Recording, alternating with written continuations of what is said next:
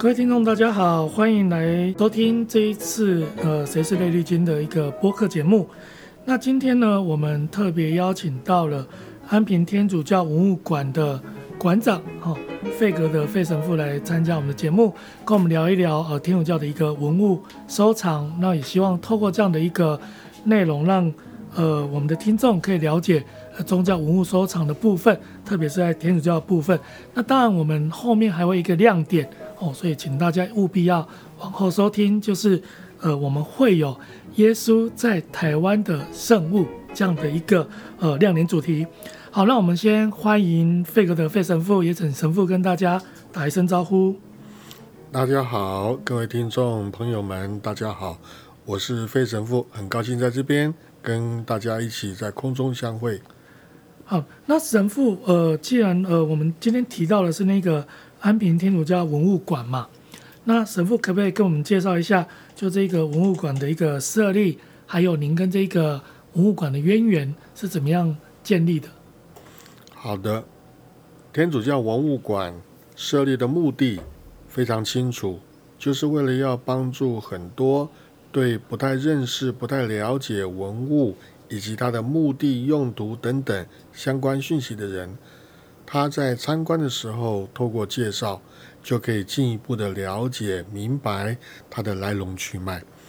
那安平天主教文物馆，它是在前任的馆长赖孝忠神父的设立之下成立的。那我继续呢，来承前启后，来努力发扬光大。嗯嗯，那其实设立这样的一个文物馆啊，它意义重大。那我我们当然也会好奇，就是说，呃，要维持或者说继续收集这些文物啊，神父可不可以跟我们分享一下这一个部分？很好，这是一个非常重要的观念，维持跟继续收集这两个是并进的。我们一方面透过陈列，把这个讯息发布出去，让很多人透过参观了解之后，他们可以有更多。提供文物的可能性，嗯哼，所以呢，参观的时候就是把这个讯息能够变成一个教育意义，让大家明白我们要保存文物的重要性。嗯，当然在维持方面，我们确实是比较有一点小小的在经济上的困难。不过呢，还好我们就是并没有一般性的开放，我们就是选择用预约的方式。嗯，所以预约的方式，我们找一些志工来帮忙。也能够维持目前我们营运的情况，嗯，也算是相当不错。嗯，那刚刚神父提到一个蛮好的点哈，就提到说博物馆的设立其实跟教育的目的有一个关联性。那当我们知道说，呃，神父作为一个天主教的一个传教士，那这样的一个教育跟天主教的一个呃宗教关怀或者说传教部分有没有一个什么样的一个一个关联性的部分？嗯，很好。因为呢，我们一直说文化福传，听起来好像它的范围比较广阔一些。嗯。其实文化呢，我们一一想到的就是东西文化可以交流。那用什么东西来交流呢？其实就是透过宗教艺术。嗯。所以在文物这一方面，真正可以体现了宗教艺术它的真善美圣的。特殊面向，嗯，那么参观的人也可以透过这些文物呢，让这些艺术品能够传递信仰的讯息。嗯，那刚刚神父提到说，呃，这些呃艺术品其实可以传递宗教上的一个理念啊，哈，特别是跟呃真善美圣有关。那神父可不可以给我们介绍一下文物馆里面有没有一些比较值得推荐？当然，里面的文物都很重要了。那神父可以给我们推荐几个？哦，可能是比较大家会比较有兴趣，或者说您觉得它的教育性质是更高的一些文物。嗯，很好。简单的说，我们透过整个天主教信仰的中心，它的一个标记，我们说十字架。嗯哼。以十字架而言，大多数人的印象就是一个十字记号。嗯。但是对于天主教而言，我们知道当时。耶稣是受了惩罚，被钉在十字架上。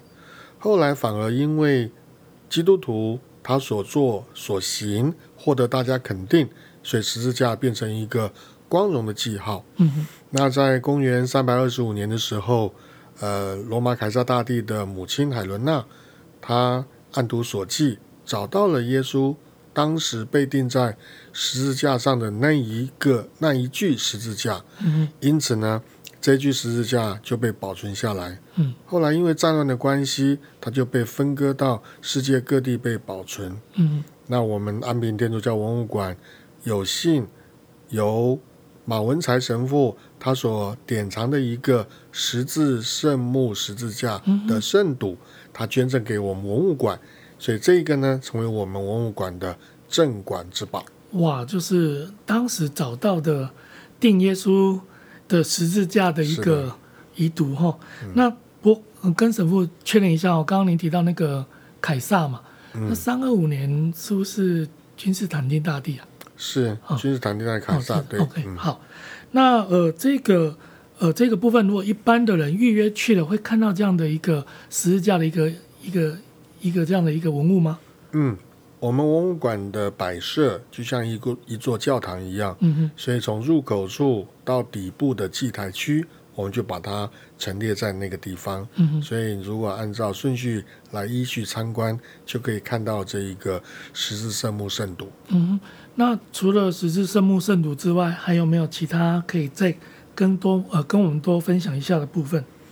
刚好我们这段时间在展览一个特展，它的标题是冈恒义枢机主教啊哈，他的这一个特展。嗯，那么我们也都知道冈枢机他曾经担任过中华民国跟梵蒂冈的教宗代表，嗯，他是第一任，所以呢，他的呃。为中国教会的付出是非常的多，然后对于地方教会的建设也非常的广，嗯、所以堪称为一个我们在传道人上面的一个表率。嗯哼嗯哼。那另外一个，我们当然会好奇啊，就是神父同时也是安平天主堂的本堂嘛。那呃，之前的赖孝生神父应该也是兼任这两个部分。那文物馆跟天主堂的一个合作的一个面向是一个什么样的状况？是，这也是我们需要一直去努力经营和耕耘。文物馆它应该是陈列不动的东西，嗯哼。可是我们要训练导览员，导览员是活的，所以透过导览员的介绍来活化这些文物。嗯。而导览员的由来呢，就是由我们教友。来担任，嗯所以我们必须训练教友，让他们认识文物，然后知道文物的意义，然后学会怎么样的做导览，才能够透过这些文物来传递我们信仰。嗯，那如果这样讲的话，如同神父刚刚提到的，博物馆的文物应该是具有一种教育性的一个特质。那在刚刚神父呃神父的一个陈述里面，这个教育性特质似乎更有一个更丰富的面向了。那不过我我也有一点好奇啦，就是刚刚呃有提到，就是说神父从呃，比如说马文才神父的一个捐献，或者说呃，您您跟那个赖神父呃努力在呃经营维持这样的一个天主教文物的部分，那也在推广。那在这方面，您觉得呃在教会方面或在教友方面，您有没有一些哦、呃、想跟他们分享或想建议的话呢？嗯，在文物收集方面，我们。经常用的一个方法，就是介绍文物馆，欢迎大家来参观。嗯。之后呢，告诉他们，如果你们有一些不要的东西，所谓不要的东西，当然这只是一个用来表达，好像你觉得这个东西没有什么价值的方法，弃之无用。可是留之无用，弃之可惜，那怎么办呢？你可以给我们文物馆，我们文物馆整理之后呢，把这些旧的东西可以变成有价值的文物，嗯，所以用这个概念来做一个宣导，可以强化大家对于文化保存不要任意丢弃的一个好习惯。嗯嗯嗯，好，那我知道，就是说，如果今天听了神父的一个介绍，可是我没有办法马上就能够去参观这样的一个文物馆，那你们有没有相关的一些出版品啊或网站啊，可以让大家可以先了解一下？里面的一个展览的东西或相关的部分呢？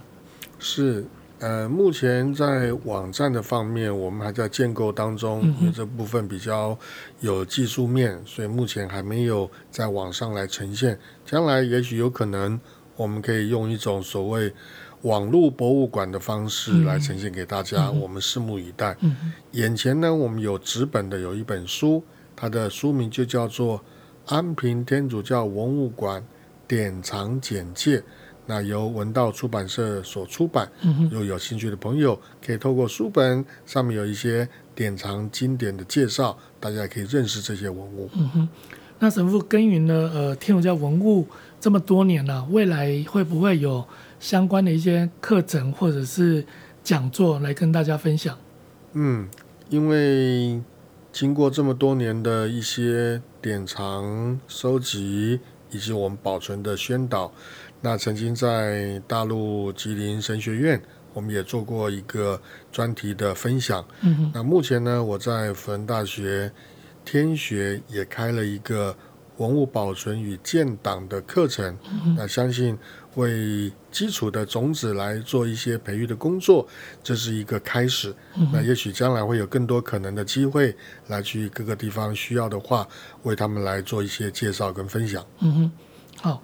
那因为今天邀请神父来谈天主教文物啊，那我自己也稍微做了一点功课了。那我我就去了解一下，说我们邻近国家呃的天主教会大概是怎么样去呃怎么讲去。呃，维护或者说怎么样去呃宣扬这些文物，那我就看了一下日本的一些网站，那特别是他们在谈那个文化财，不管是有特别是有形文化财的部分，那我发现他们的文化财有几个有趣的部分哈。第一个，他们会会去跟文化厅有一个合作，所以他们所有不管是教堂的建筑或里面的文物，都会有一个文化厅的一个登录。那第二个就是说，他们会透过这个登录啊，我其实看到一个，我还觉得蛮有趣，就是说他在介绍那个教堂的建筑，他说它的特色是什么，那那个文化厅的一个登录是几号，那他最后一句话很俏皮啊，就是说欢迎各位男女朋友，如果有结婚的意愿，可以来享受这样的一个古色古香，又能够在这边学习到宗教知识跟氛围的一种哦特殊场地来结婚，那。神父关于这一部分，如果说呃我们要谈到文物馆未来的发展，神父会有什么样的一个构想？这是一个很好的问题。目前我们国家的相关的法规有一个叫做文化资产保护，那么有部分已经超过百年的天主教堂被列为古迹，甚至也有部分被列为历史建筑，就是等于候选古迹的意思。那透过这些文物保存，成为政府呃列为重点保护的对象，这是一个开始。那其实教堂的功能，它更重要就是能够服务所有的教友，甚至教友的朋友，嗯，或是希望能够认识教会的朋友。所以刚才提到的，如果有人结婚想在教堂，可不可以？当然可以，只要你能够了解教会为定定结婚的意义跟教导，那么我们竭诚欢迎，只要你有意愿，欢迎你到天主教堂举行婚礼。嗯，好，谢谢神父啊，今天给我们带来这么丰富的介绍哈。那也欢迎呃各位听众，如果有兴趣的话，其实到了台南游玩，台南不只是有好吃的美食哈，然后好没有好看的一个风景之外，也建议可以提早跟神父预约哈，我们到。安平天主教文物馆去参访啊，要感受这样的一个宗教氛围，特别是里面还有一个亮点的一个收藏，就是耶稣十字架，被钉十字架的那个十字架的一个圣墓。好，那今天节目大概就到这边哈，非常感谢那个费神父的一个参与。好，那也谢谢各位听众的一个收听。好，谢谢大家，谢谢，谢谢，OK，拜拜。谢谢，拜拜。